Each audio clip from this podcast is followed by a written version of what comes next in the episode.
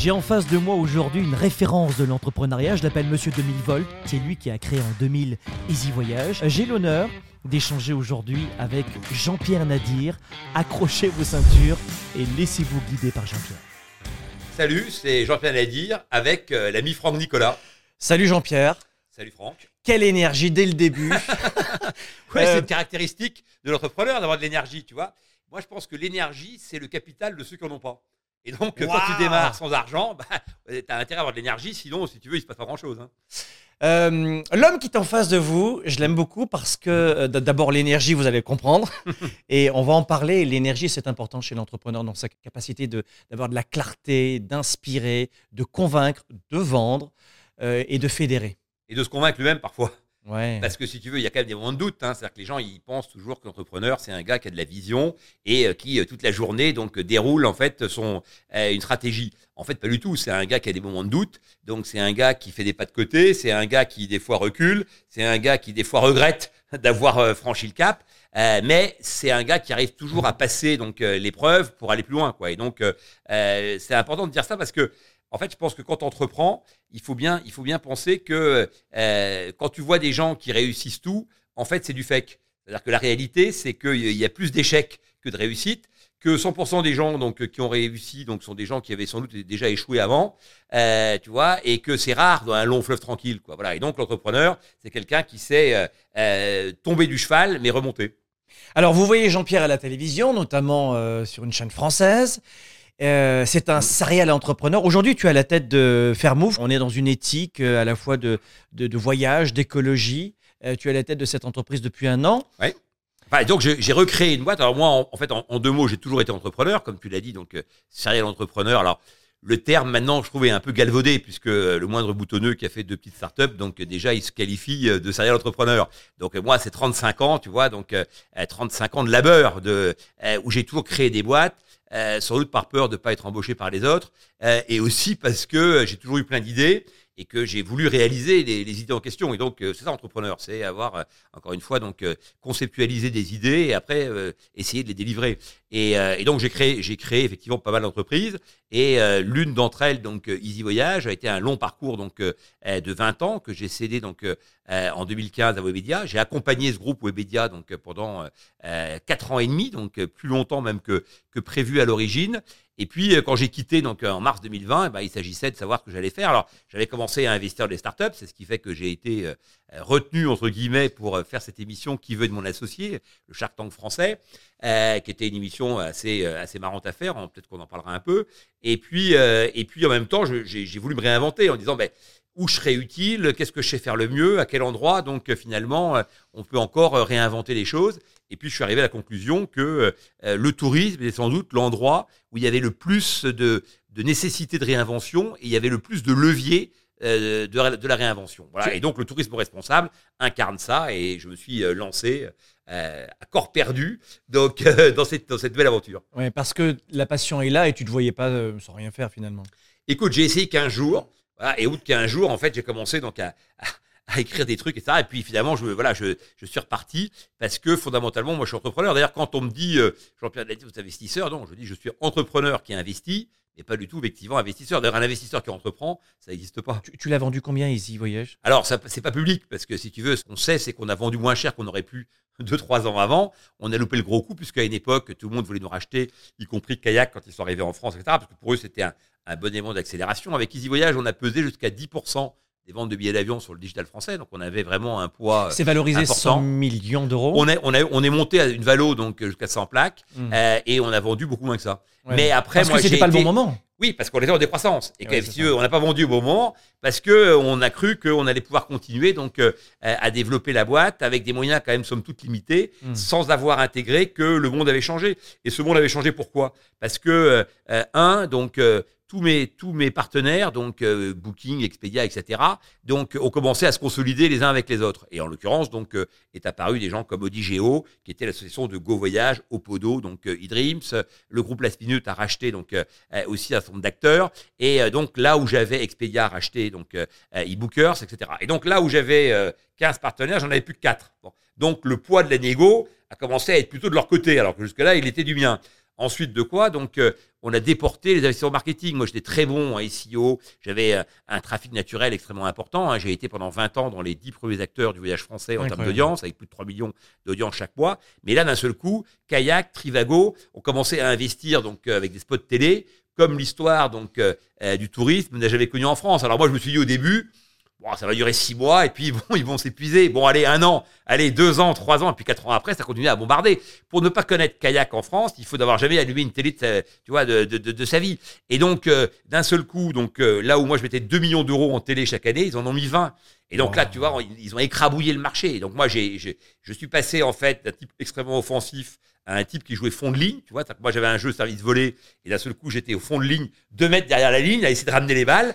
Et quand tu fais l'essuie-glace, bon, bah, il y a un moment donné quand même où tu t'épuises. Comment tout a commencé dans l'histoire de Jean-Pierre? Euh, D'abord, dans quel environnement tu, tu es, tu es élevé? Euh, Qui est papa? Ouais. Qui est maman?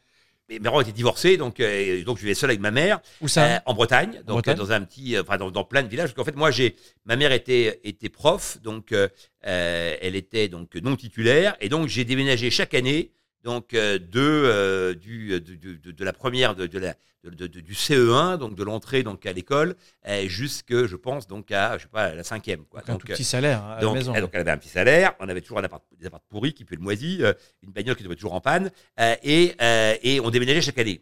Ça, c'est hyper important, en fait, parce que je pense que ça m'a vraiment construit, parce que finalement, moi, j'ai un, un contact assez naturel et assez facile, parce que finalement, quand tu changes chaque année d'école, bah, et de- d'endroit, chaque année, tu repars à zéro, quoi, et donc tu retrouves des copains, etc.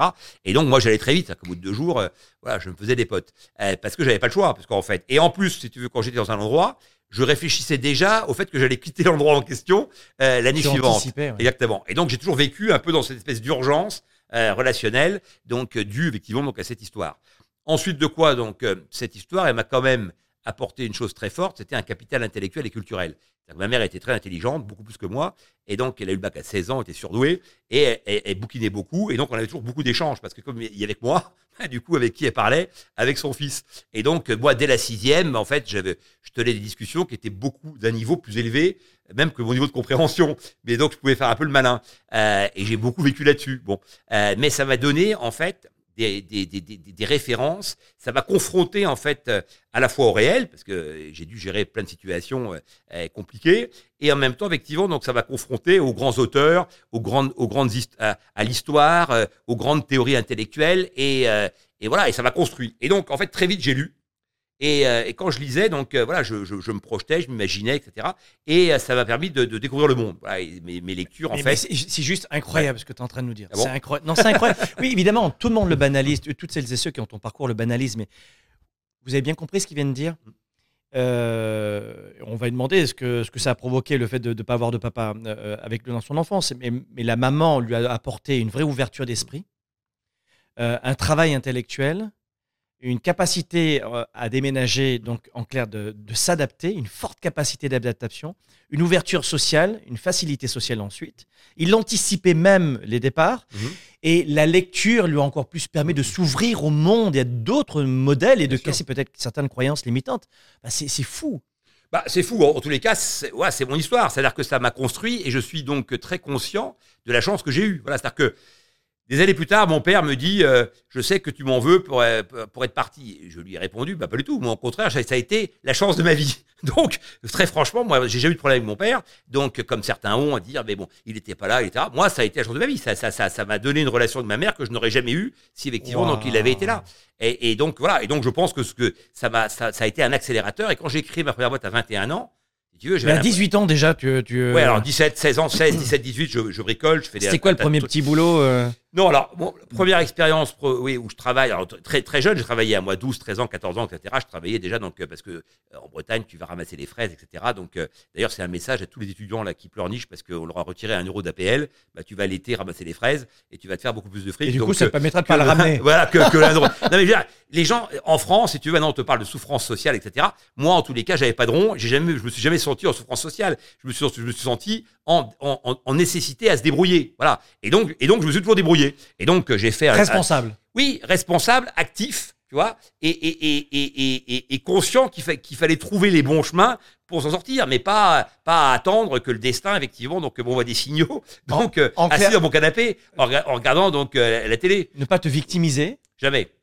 Et tu trouves qu'en France, euh, ça chiale un petit peu trop? Oui, bah oui. Si tu veux, on, est, dans une posture maintenant donc, euh, où, euh, en permanence, effectivement, donc encore une fois, ce terme de souffrance sociale dans, un des pays qui a les plus gros amortisseurs sociaux, si tu veux, même le mot est complètement indécent. Souffrance sociale, c'est à Madagascar, quoi. Quand le mec vit dans des bidonvilles et qu'il y a 3 milliards de gens dans le monde qui vivent avec, moins de 2 dollars par jour. On peut me dire que c'est pas un objectif, je suis bien d'accord avec ça. Mais eux, ils sont dans la souffrance sociale. Et eux, ils sont même pas dans un débat fin du mois, tu vois, donc euh, fin du monde, ils sont un débat fin FAIM et fin de la journée, tu vois. Et donc, euh, et, et- et donc je pense qu'à un moment donné, tu vois, donc euh, que tu connais la phrase de Camus, donc à ne pas mettre effectivement, donc à ne pas employer les bons mots, donc on accroît les valeurs du monde, quoi. Et donc il y, il y a vraiment ça maintenant, c'est que on passe notre temps effectivement donc en sémantique, donc à essayer effectivement donc en permanence de noircir les situations ou d'enjoliver, parce que tu as les deux, as les deux aspects, tu vois. Moi, j'essaie d'être sur une ligne de crête réaliste. Et donc finalement, dans cet environnement-là ouvert aux autres, comment est-ce que tu es amené à créer euh, une, deux, trois entreprises et puis euh, arriver à Écoute, ce en succès? fait, moi, il y a eu pas mal, pas mal d'éléments déclenchants. Donc, premier élément déclenchant, donc, euh, quand j'ai commencé à travailler, là, 12, 13 ans, 14 ans, Mhm. etc., à l'été, hein, parce que j'a- j'allais à l'école le reste du temps. Donc, euh, euh, tout de suite, j'ai vu que j'étais, que j'avais un de l'énergie, comme tu l'as, tu l'as souligné, que j'étais, voilà, j'avais plus d'énergie que les autres. Tu donnes, tu donnes. Et moi, voilà, et j'ai au- aucune limite en termes effectivement donc euh, d'investissement. Deuxièmement, je suis assez malin. Que je dirais pas que je suis intelligent. Je suis malin. Voilà, c'est-à-dire que je capte des trucs, comment on fait, on va améliorer tel ou tel système. Et donc, même quand je travaille dans des fermes, etc., je trouvais toujours des astuces pour effectivement donc euh, améliorer les dispositifs. Et l'autre disait, ah, putain, il est pas con celui-là, etc. Bon. Et donc, du coup, ça me renforçait. Ça, je me dis, tiens, je suis pas con, parce que quand on dit que t'es pas con, bah, tu dis que je suis pas con. Tu percutes, comme on dit. Ouais, je percute et surtout, et surtout, je, je, je, je l'utilise. Tu vois, c'est-à-dire que il y a des gens qui, qui sont beaucoup plus forts que moi, sans doute. Mais si tu veux, moi, je le mets en, je, tout de suite, je, je le mets en pratique. Voilà. Parce que tu as conscience de tes talents Non, parce que je, je dois être feignant et que ça me permet d'en faire moins. Tu vois, j'en sais rien. C'est-à-dire que je, je, je, si je vois un raccourci, je, je prends le raccourci, moi. Tu vois, je, je cherche pas effectivement donc euh, à rallonger la route juste pour le plaisir. Voilà. Donc, euh, euh, et donc voilà, je trouvais des raccourcis. Ensuite, j'ai été pompiste quand j'avais 16 ans, parce que en France, tu peux commencer à travailler euh, donc réellement comme salarié donc quand tu as 16 ans. Et donc à l'époque, les stations-service, donc il y avait un métier qui a disparu, qui était donc pompiste, celui qui prenait le pistolet et qui mettait l'essence pour les clients. Et donc là, je, je- je- le premier jour où j'arrive, donc euh, la responsable de la station me briefe et me dit voilà, donc euh, tous les soirs on fera la caisse, et puis s'il manque de l'argent, on le retirera de votre salaire. Et moi je lui dis et s'il y en a plus? Oh, très bonne Elle question. me dit ben, ça, ça Très, très bonne Elle me question. dit ça n'existe pas. La bonne question du vendeur. je dis, on sait jamais, s'il y a plus d'argent à la fin de la. Et donc, moi, tous les soirs, j'en mettais plus. Le premier jour, hop, je commence à. Je, je faisais le pare-brise pour les gens, parce que quand tu mettais le pistolet, tu pouvais le bloquer, et pendant ce temps-là, je faisais le pare-brise, etc. Moi, je donnais rien à personne. Et donc, un- un- une personne sur deux me donnait un pourboire en disant, Ah, bah, c'est sympa, vous avez fait le pare-brise, etc. Ensuite de quoi, donc, qu'est-ce que je fais le deuxième jour? Je vais au centre Leclerc d'à côté, donc j'achète un grand paquet de bonbons créma qui m'avait coûté, donc, euh, sais pas, 5 francs, et dans une petite coupelle, donc je mets des bonbons, et j'offre des bonbons à tous les enfants.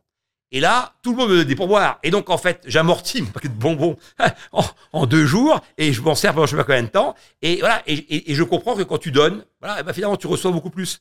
Il y a euh, un, un auteur anglais britannique, Walter Bagehot, qui disait Le plus grand plaisir de la vie est de réaliser ce que les autres nous pensent incapables de réaliser. Ouais, et même ce que tu, penses, tu te pensais toi incapable de réaliser. Moi, ça a plutôt été ma, ma, ma façon de faire. C'est-à-dire que je me suis toujours mis un peu dans le rouge. Tu vois, c'est un peu comme quand tu fais du footing, tu fais du cardio. Il faut aller un peu plus haut que tes, que tes capacités, pas non, pas non plus trop, sinon tu exploses en vol, quoi, tu vois. Et bon, voilà. Et moi, je pense que j'ai à peu près su gérer ça, jusqu'où aller, etc. Et à quel moment tu as eu l'idée, donc, dans ces allées et venues d'entreprise, euh, de, de, de créer euh, Easy Voyage? Mais avant la création d'Easy Voyage, comment tu réagissais à chaque fois que l'entreprise n'allait pas jusqu'au bout et que tu avais un genou à terre? J'ai jamais été euh, donc euh, en difficulté au point de ne pas aller au bout. C'est-à-dire que j'ai toujours été au bout, mais par contre j'ai dû à un certain moment effectivement donc euh, renoncer à le faire seul. Donc premier cas où j'ai vraiment eu une démarche industrielle, c'est quand j'ai créé donc les livraisons de pizza à domicile, donc euh, encore une fois en Europe. hein, J'étais le premier donc à, à avoir créé donc ce euh, ce modèle. Là encore donc l'empathie m'a aidé puisque euh, le, le- le fournisseur de four me l'a fait gratuit et que le gars qui m'a filé le local donc m'a fait six mois six mois de loyer gratuit aussi. Et donc, eh, parce que euh, voilà, ils ont dit ce, petit jeune est sympathique, faut l'aider, etc. Euh, donc ça, ça, ça, a été le point de démarrage. Et donc ça, j'ai fait deux centres. J'ai fait ça en autofinancement quasiment complet avec 50 000 francs que j'avais gagnés euh, en faisant de la livraison dans les bureaux, donc à partir de, de plats faits par des restaurants. Et là, c'était une logistique qui était compliquée. Donc, je m'étais dit, il faut que je trouve un truc qui soit beaucoup plus simple que ça et que je peux maîtriser. C'est comme ça que je suis arrivé donc à la pizza. Parce que comme quand j'avais 17 ans, je faisais des crêpes dans les campings. Donc, du coup, je, je m'étais dit, les crêpes, c'est une bonne marge. La pizza, c'est pareil. Et puis, quand on sait faire des crêpes, on sait faire des pizzas. Bon, après, j'ai un peu déchanté. Mais, mais globalement, je m'étais lancé là-dedans. Là aussi, moi, je me lance. Après, je vois, tu vois, je me dis, n'importe quel couillon peut faire une pizza. Et puis, euh, la première livraison de pizza qu'on a faite, donc, euh, les euh, j'ai rappelé, c'était les pompiers de Neuilly. J'ai rappelé, donc, une demi-heure après, une heure après, pour se dire, alors, c'était bien, etc. Le mec, il dit, ouais, ouais, enfin, alors, je dis, mais c'était chaud parce que la hantise des gens, donc, à l'époque, hein, on est en 87, la hantise des gens, c'était que ça arrive froid, tu vois, et que ce soit très long. Donc, moi, j'avais inventé un claim qui était 30 minutes, sinon gratuit, tu vois. Voilà, 30 minutes, sinon euh, gratuit. Et donc, euh, pour dire, bah, ça va arriver rapidement, et puis ce sera, ce chaud. Mmh. Et donc, le gars, je lui dis, alors, mais je dis, c'était chaud. Il me dit, ah oui, chaud, ils étaient, hein. De là à dire qu'ils étaient bonnes. C'est autre chose. Hein. Voilà. Donc fi- finalement, on pourrait dire, mais Attends, et donc là, regarde, Oui. j'ai deux centres. Et là, je suis un peu scotché financièrement. Donc, qu'est-ce que je fais? Je revends à quelqu'un, tu vois? Et à quelqu'un qui était génial parce que lui, il avait bon, beaucoup de fric. Et ça, rend déjà génial, ça. Donc, euh, enfin, tel que je le voyais à l'époque. C'est très cas. honnête. oui, parce que le gars, si tu veux, il était blindé. Et donc, du coup, voilà, il avait une vie un peu fantasmée pour moi. Et il m'adorait. Donc, il avait deux qualités, tu vois. et, et, et il s'appelait André Bernard. Et il avait inventé un, un truc génial, c'est qu'il faisait la compta et le juridique pour les travailleurs indépendants. Et donc, il facturait, il encaissait, etc. Il gérait tout pour eux. Bon. Et, et il me dit, et, voilà, et ça, ça a été vraiment une rencontre intéressante. Il me dit, ton truc de pizza, etc. Il me dit, c'est génial. Alors, moi, je dis, ouais, c'est génial parce que tu vois mon concept, etc. Il me dit, non, on s'en fout de ça. Il me dit, c'est génial pour une seule raison. Il me dit, parce que tu rentres chez les gens. Et à l'époque, personne rentrait chez les gens. Tu vois, il n'y avait pas de livraison. Aujourd'hui, maintenant, c'est devenu, tu tu livres de tout. Mais à l'époque, on livrait rien. Tu vois, et donc, il me dit, tu rentres chez les gens. Et quand tu rentres chez les gens, en fait, tu peux vendre un tas de trucs. Tu vois, et me dit, tu devrais faire des cassettes vidéo, les machins, etc. Tu vois, bon. Et, et donc, il m'a racheté mes deux centres. Lui, après, il a, il a, il a développé un peu. Puis après, Pizza 30, etc. Eux, ils mettaient un million de francs par centre. Moi, j'avais mis 50 000 pour en faire deux, tu vois. Donc, t'imagines bien un peu la différence. Donc, il y avait un bricolo d'un côté contre, effectivement, une, une armée industrielle, donc, de l'autre. Mais le mec qui a lancé ça en, en Europe, le premier, c'est moi. Voilà, avec mon cousin et un pote, Jean-Lié Massala. Euh, à trois, on a, on, a, on, a, on a lancé ce modèle et deux mecs de l'immeuble qui avaient, qui avaient des scouts incroyable. et un caisson donc, Algeco qu'on n'avait pas payé. À ce moment-là, tu as été une très belle euh, résilience aussi, parce que Alors, lorsque- attends, à ce moment-là, ce qui se passe, c'est qu'en même temps, j'avais fait l'école de pub. Euh, si tu veux, moi, j'avais une vision totalement euh, théorique d'un côté et fantasmée de, euh, de l'autre, euh, de la pub. Et donc, quand on a commencé, moi, je ne connaissais rien, le marketing, tout ça, j'avais jamais entendu parler de ces notions-là. Tu vois, et donc, j'étais entouré que de gosses de riches qui, dont, dont les parents étaient tous donc euh, dans la pub et le marketing. Et je me suis dit, tiens, c'est pas con, déjà, je vais me faire un petit réseau. Parce que eux, ils connaissaient plein de trucs et tout, moi, je connaissais rien. Voilà, la seule chose, c'est que moi, j'allais bouffer au resto U et eux, ils allaient à la brasserie. Bon, Mais voilà. c'est super intelligent. C'est- C'est tellement intuitif chez, chez l'entrepreneur que tu l'as utilisé. C'est-à-dire, j'avais pas de réseau, mais je me suis fait euh, ami avec des gens qui en avaient. Bien sûr, et les profs. Moi, je me suis dit, attends, mais il y a les trucs, mais en fait, ce qu'il faut, c'est être pote avec les profs. Parce que c'est eux. Ils étaient tous, ils avaient, ils avaient, qui bossaient pour Porsche, et voilà. Et je me suis fait un réseau très, très vite. Et en plus, ils trouvaient sympathique ce Nadir, qui voulait toujours savoir plein de trucs, etc. En fait, je me suis, me suis dit, même si j'apprends rien dans cette école, on s'en fout, je vais, je vais me faire un réseau Un relationnel. réseau Voilà. relationnel. Et ça m'a servi pour une autre chose. C'est que moi, j'avais pas de rond. Donc, encore une fois, non, mais je vais pas, je vais pas répéter ça à toutes les phrases parce que on va se dire, bah, le gars, c'est facile. Est-ce que tu avais des rangs? Non, j'avais pas de rond. mais, mais, mais j'avais, j'avais, tu vois, j'avais conscience que Tu avais j'en de l'audace, oui, et j'avais conscience qu'il fallait que je trouve. Alors, donc, j'avais un problème, c'est que j'avais pas de chambre à Paris. Donc, je dormais dans un espèce de squat, donc euh, amélioré, parce que c'était quand même, euh, euh, voilà, c'était, c'était un peu organisé. Donc, c'était une sorte de communauté, voilà. Et donc, moi, mon rêve, c'était d'avoir une chambre à la Cité U, Voilà. parce que, tu vois, c'était bon. Pour moi, c'était l'absolu. Mais il fallait avoir déjà donc euh, bac plus 3, etc. Donc ce truc. Et moi, en fait, ma mère était pas riche, mais on n'était pas suffisamment pauvre pour que j'ai une bourse, tu vois. Et donc j'étais vraiment le Comme le- beaucoup de Français. Ouais, j'étais un peu le gland entre les deux. Et de toute façon, j'avais aucune chance d'avoir une, donc, une chambre à la Cité. Et donc, euh, un jour au resto U, je parlais avec un type, donc comme toi, là, un peu, euh, qui faisait de la muscu. Et je lui, je lui dis, Ah oui, c'est marrant parce que c'est rigolo parce qu'en fait, il est super analytique. J'arrive, il dit Toi, t'as l'accent québécois et tu fais de la muscu. Et je trouvais, je trouvais ça génial. Il, il m'a vu depuis une seconde. Et donc, et donc, le gars, on discute et je lui dis, mais toi, tu fais du sport et tout. Donc, il me dit oui. Et t'as, il me dit, toi aussi? Et je dis, ouais, je lui dis, ouais, j'ai fait un peu, un peu de sport. J'ai, il dit, mais qu'est-ce que t'as fait? Alors, je dis, j'ai fait sport études, hand. Il me dit, ah bon? euh, bah, il dit, mais, et alors, tu, tu, tu joues au PUC?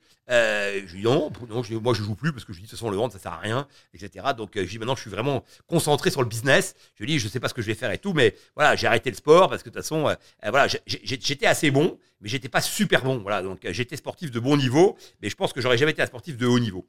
Et, et le mec me dit mais tu sais que quand tu joues au PUC, tu peux avoir une chambre à la CTU. Je dis, ah bon?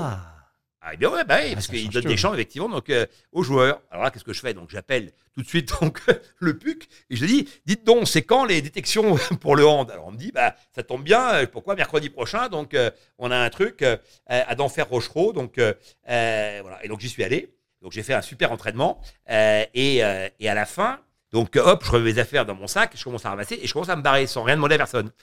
Et donc le gars me rattrape, il dit Eh oh, eh oh, et toi là-bas? Alors donc je m'arrête et puis il me dit Mais qu'est-ce que tu fous? Bah, Je dis Je, veux- je m'en vais.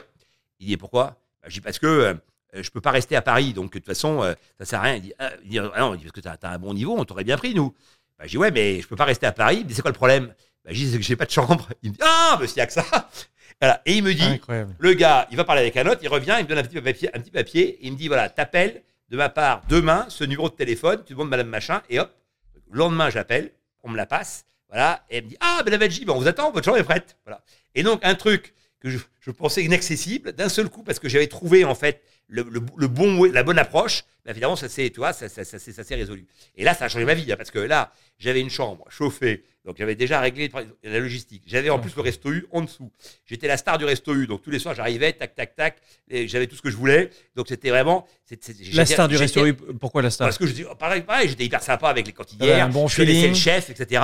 Je posais plein de questions sur la bouffe, sur les trucs et tout. Et donc les gens, ils aiment ça, encore une fois. attachant. Voilà, j'étais attachant, exactement. J'étais attachant et donc ils étaient attachés. Il était attachant, donc euh, les gens se sentaient attachés.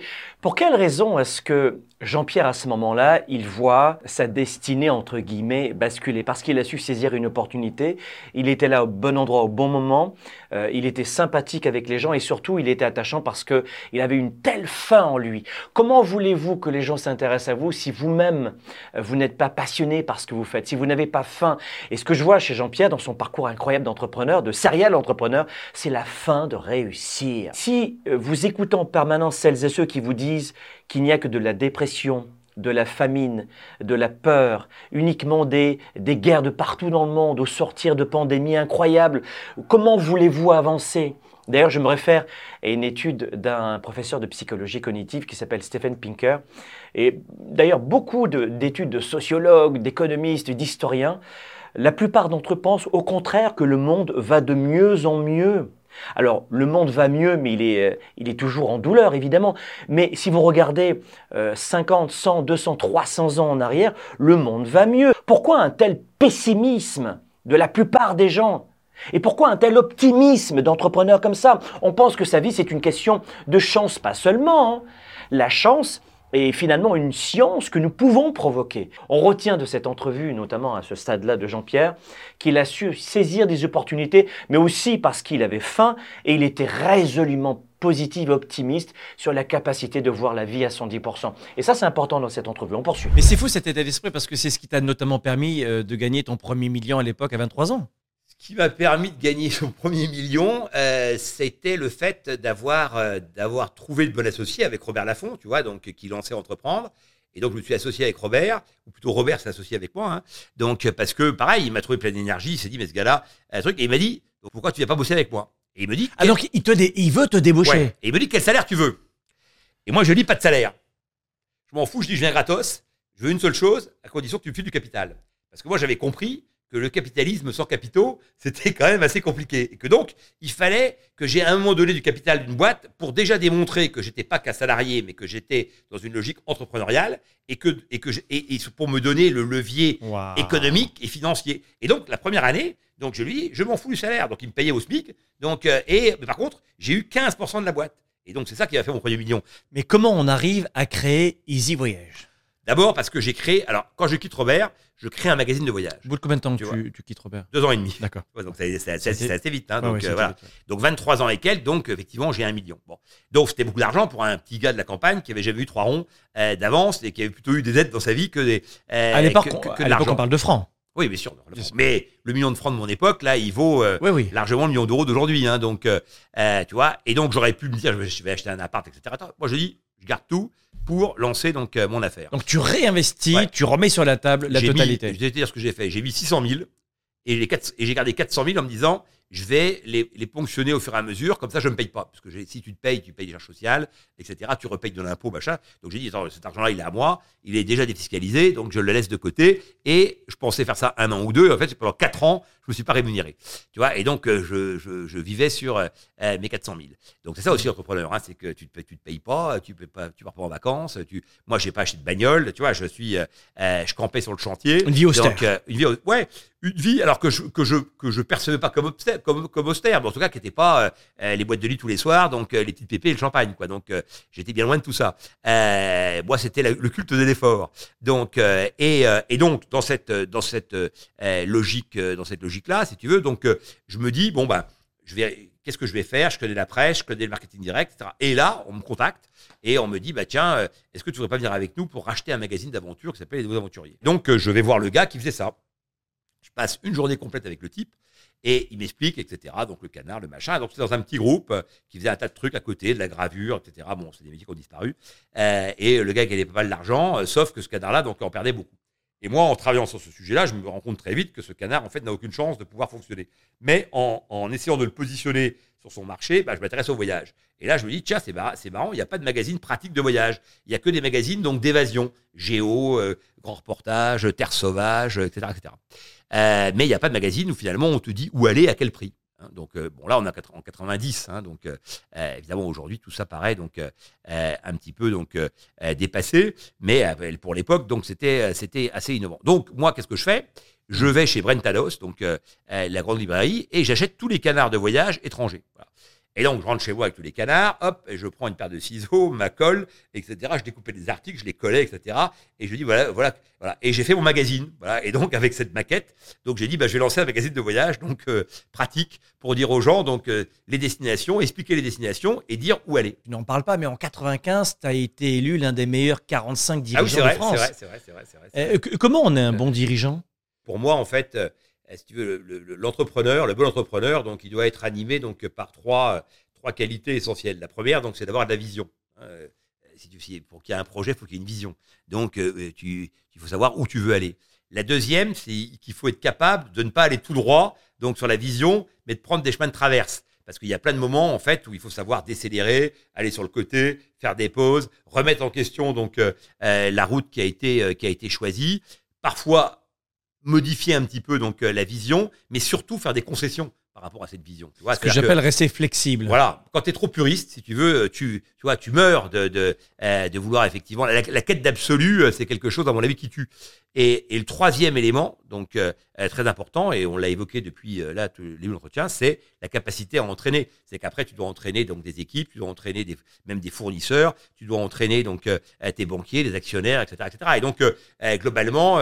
Le charisme, la capacité à expliquer, euh, la capacité à incarner, euh, la capacité à donner envie. Voilà, c'est ce qui effectivement donc euh, permet donc d'avancer. Voilà. Comment on se redresse rapidement d'un coup dur? Que voilà, moi, je, je traite les sujets. C'est-à-dire que si j'ai un truc compliqué, eh ben, je préfère le gérer tout de suite. Voilà, plutôt que de vivre avec, tu vois, et de me dire attends demain, etc. Voilà. Et donc euh, quand j'étais euh, dans la presse, hein, je raconte souvent l'histoire. Donc euh, j'avais une dette importante chez, chez l'imprimeur, et euh, donc euh, euh, je devais aller le voir pour renégocier donc euh, ma dette. Voilà. Et j'allais donc le voir pour lui dire euh, que j'allais pas pouvoir payer la totalité de la créance et qu'il faudrait qu'il me fasse donc euh, euh, un abandon de créance. Voilà. Là, on Donc, parle de combien là? Beaucoup. C'est-à-dire que, alors, si tu veux, ça correspondait en fait à. J'étais surfacturé parce que je payais tard. Donc quand tu payes tard, bah, tu payes plus cher. Bon, ça c'est comme ça, c'est comme ça la vie. Donc en fait, il se, il, se, il se- il se garantissait quand même quelque part grâce à cette surfacturation. Et donc j'allais le voir pour lui expliquer tout ça et que maintenant c'était plus possible et qu'il fallait qu'il me fasse des remises sur euh, ce qu'il avait surfacturé. Bon, ce à quoi il, évidemment, il a été tout à fait légitime de me dire non, tu vois. Mais moi j'en avais besoin, sinon je passais pas. Donc j'y allais pour lui dire, écoute, où je dépose le bilan, où on trouve une solution pour traiter cette créance, parce que c'était mon plus gros, euh, mon plus gros fournisseur, partenaire évidemment, et en plus il a, le papier pour moi. Le gars m'adorait, donc euh, bon, je vais, vais pas répéter ça à chaque fois parce que les gens vont dire, mais c'est-à-dire, attends, pour qui il se prend, etc. Mais bon, il se trouve qu'effectivement, donc voilà. Il y a une bonne connexion humaine. Voilà. Et il me prenait pour son fils, tu vois, donc qui était plus âgé que moi. Et donc voilà. Et donc quand je l'appelle, il me dit euh, ah ben on dîne bientôt et tout. Je dis non mais là je vais venir à l'usine pour euh, pour il faut qu'on discute etc. Et donc le gars donc euh, euh, il me dit ok mais rien de grave et tout. Je dis non j'écoute je te dis oh, je vais venir. Et donc je dis je viens demain. Voilà parce que moi tout de suite et et, et donc cette nuit là donc j'ai dormi un quart d'heure. Je me suis couché je me rappelle donc euh, à, à 1h du mat et je me suis réveillé à 1h15 avec le crâne qui était bouillant. Tu vois, et donc je transpirais de partout, etc. Et donc voilà, je savais que j'allais me faire casser la gueule le lendemain et que en plus, si tu veux, j'allais décevoir quelqu'un qui avait misé sur moi. Et je pense que c'est l'une des pires choses qui puisse, euh, qui puisse arriver, quoi, de décevoir. Et À donc, un homme euh, comme toi. Oui, bah, en tout cas, tu vois, j'avais, j'avais, j'avais, j'avais euh, su- su- suscité donc des espoirs, tu vois, donc énormes, quoi. Et ça faisait en plus et qui, des années, etc. Et, et là, d'un seul coup, il allait, j'allais, j'allais lui dire, écoute, en fait, je, je suis un peu un imposteur, quoi. Donc, euh, euh, puisque globalement, euh, j'ai pas délivré ce que tu espérais que je délivre. Et donc, sur la route, vous arrêtez deux fois, tu vois, pour vomir. J'avais mal au bide, etc. ouais. Et donc, quand je suis arrivé, etc., donc voilà, je lui ai dit, écoute, euh, j'ai balancé tout de suite, donc, euh, la, la chose, et voilà. Et, et, et, donc, il a évidemment, il a hurlé, etc., etc. Et puis, au bout d'une heure, voilà, il s'est calmé. Et puis, on a, commencé à discuter, à rentrer dans le sujet et à dire bah, comment on peut faire, qu'est-ce qu'on va trouver comme solution, etc. Donc, euh, moi, je pense que le, meilleur remède, en fait, donc, euh, au problème, bah, c'est de traiter le sujet. Quel que soit le prix à payer. Tu. Et il faut savoir que toute ambition, donc, de toute façon, euh, a un prix. Et comment on est un bon dirigeant Ce qu'on doit retenir, c'est quoi? Moi, je pense que c'est la sincérité. Je pense qu'en fait, le principe de vérité, c'est ce qui fait donc toute la différence. Et beaucoup de gens ont l'image de l'entrepreneur. C'est la raison pour laquelle, dans pas mal de pays, on n'aime pas les entrepreneurs. On voit l'entrepreneur avec euh, la belle piscine, la maison, la villa, la, la Ferrari. Mais tu rappelles le principe que pour toi, entreprendre, c'est 95% de sueur Mhm. et 5% de bonheur? Bien sûr, parce que, parce que la réalité, c'est comme, comme les sportifs de haut niveau. Moi, je pense que, tu sais, il y avait un bouquin de Bettelheim sur, euh, qui disait euh, il n'y a pas de drogué heureux. Moi, j'ai connu plein de sportifs de haut niveau, j'ai jamais vu de sportifs de haut niveau heureux. Parce qu'en fait, euh, dès que tu gagnes quelque chose, même si tu as 5 titres, tu aurais voulu en avoir 7. Et et en- en permanence toujours dans, euh, euh, dans la suite. Et ben, je pense que euh, le, dirigeant donc euh, apaisé, euh, ça doit arriver, mais alors c'est vraiment en fin de vie. hein. Donc, euh, je pense que toute ta vie, tu es toujours en décalage avec ce que tu aurais voulu faire, puisque finalement, tu rêves beaucoup plus grand que ta capacité à agir. Waouh Et tu dis aussi, finalement, entreprendre, ce n'est pas imaginer euh, ce qu'on pourrait gagner, mais faire la liste de tout ce qu'on pourrait perdre. Oui, ça, c'est ce que je dis dans les écoles de commerce. Quand on me dit, mais donnez-nous un conseil, je dis, voilà, le premier des conseils, c'est de dire, est-ce que vous êtes fait pour ça?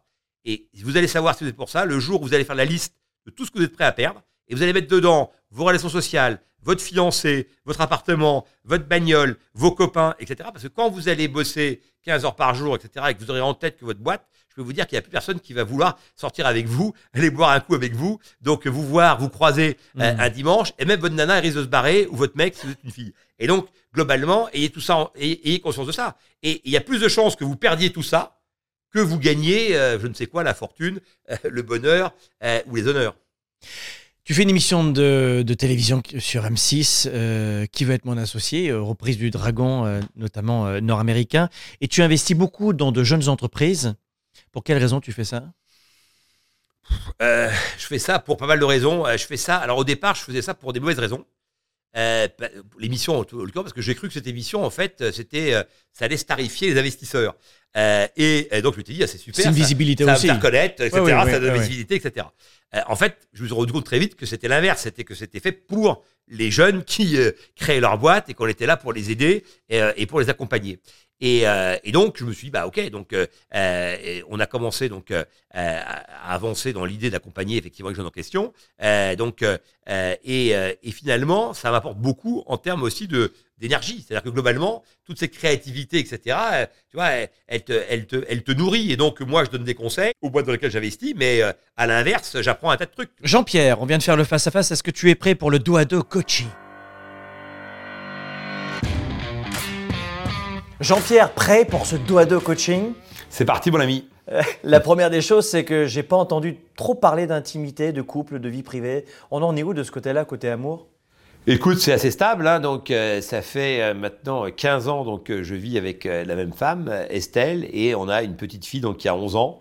Donc, euh, bah, d'ailleurs petite, elle mesure 1m72. Donc, euh, voilà. Mais et, écoute, moi, je suis un père tardif, hein, donc pour en, pour parler de. Vous voulez pas d'enfant? Non, j'étais déterminé à pas en avoir.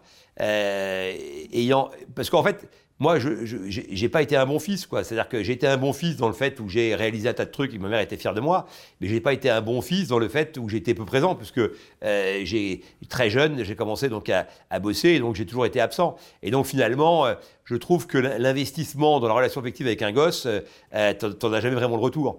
Donc, euh, alors après, on peut dire oui, mais c'est de l'amour et donc on s'en fout, ok. Mais moi, je m'étais dit, je m'étais dit, puisque j'ai pas été un bon fils, je serais sûrement un mauvais père. Et donc, euh, j'ai pas envie de passer par cette par cette expérience. Et puis, bah, la volonté de ma femme d'avoir un enfant a été supérieure donc à mon désir de renoncement. La maman est vivante aujourd'hui? Alors je dis toujours qu'elle est décédée, que j'étais très jeune, puisque j'avais 28 ans. Quand, quand, je dis ça, les gens ils disent Attends, très jeune, c'est quand tu as 10 ans ou 11 ans, etc. Donc c'est vrai que euh, j'avais déjà. Mais si tu veux, ça faisait déjà un, un moment que je te représente. Et d'ailleurs, elle est décédée dans des, circonstances euh, un peu, euh, un peu dingues, puisqu'elle elle, elle, est décédée de la, la légionellose, tu vois, et c'était vraiment un cas, il y, avait, il y avait 50 cas par an, quoi. Donc, euh, c'était, elle avait une chance sur je ne sais combien de milliards de, de le choper. Euh, bon, alors, ces temps, elle fumait beaucoup, etc. Donc, elle avait des prédispositions.